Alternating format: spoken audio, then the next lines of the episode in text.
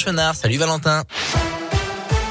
Bonjour Adrien, bonjour et très bonne année à tous. Un mot du trafic, ça commence à se densifier dans la région. La circulation est toujours en accordéon au niveau du péage de la Boisse sur la 432 pour rejoindre la 46. Ça bouchonne aussi sur la 43 pour rejoindre Lyon. Vous êtes au ralenti sur 8 km entre vos milieux et Saint-Quentin-Falavier.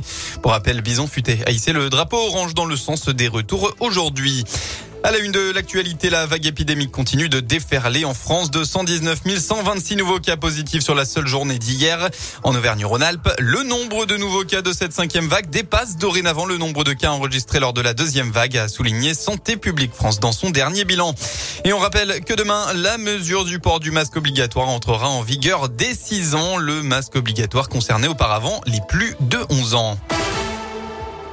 Un pâtissier de Lyon en finale d'un concours de galettes des rois. Et oui, en ce premier dimanche de janvier, c'est déjà l'épiphanie. Pour l'occasion, le critique gastronomique lyonnais François-Régis Gaudry a organisé un concours national de galettes des rois. Le jury est composé entre autres de Yann Brice, meilleur ouvrier de France, et de Johanna Lepape, championne du monde des arts sucrés. Dans l'émission Très très bon sur la chaîne Paris Première, ils éliront tout à l'heure à midi la meilleure galette. Six prétendants ont été préalablement choisis, dont Guillaume Flochon. Sa pâtisserie se trouve dans le 9e arrondissement de Lyon.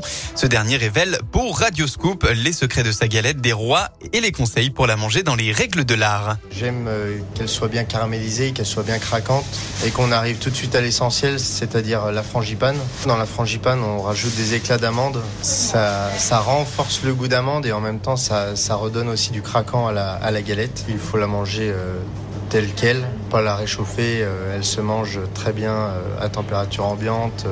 Et l'avantage de cette galette aussi, c'est qu'on est vraiment sur une caramélisation, une pâte fine, euh, une crème généreuse. On peut très facilement la manger sans, sans en mettre partout. Bien sûr, avec un cidre, c'est très bon. La pomme et l'amande, ça se marie très bien. Du cidre à évidemment consommer avec modération. Le grand gagnant sera donc révélé tout à l'heure à midi sur la chaîne Paris Première. Les sports en rugby, l'ASM Clermont s'est offert le champion pour la nouvelle année. Les Clermontois ont battu le Stade Toulousain 16 à 13 hier soir et dans cette 14e journée, le Loup accueillera le Racing à 21h05 ce soir.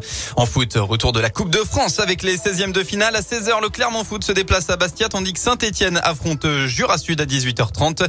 Pour rappel, l'OL a été disqualifié de la Coupe de France après des affrontements entre supporters lyonnais et parisiens le tour précédent. La météo de votre région ce dimanche est bien encore un ciel majoritairement voilé qu'on va retrouver aujourd'hui avec euh, quelques brumes de la matinée. Ça ne va finalement que peu se découvrir. Côté Mercure, vous aurez au maximum de votre journée entre 10 et 16 degrés avec par exemple 10 à Lyon, 12 à Ambert, 13 à Bourg et jusqu'à 16 à Roanne.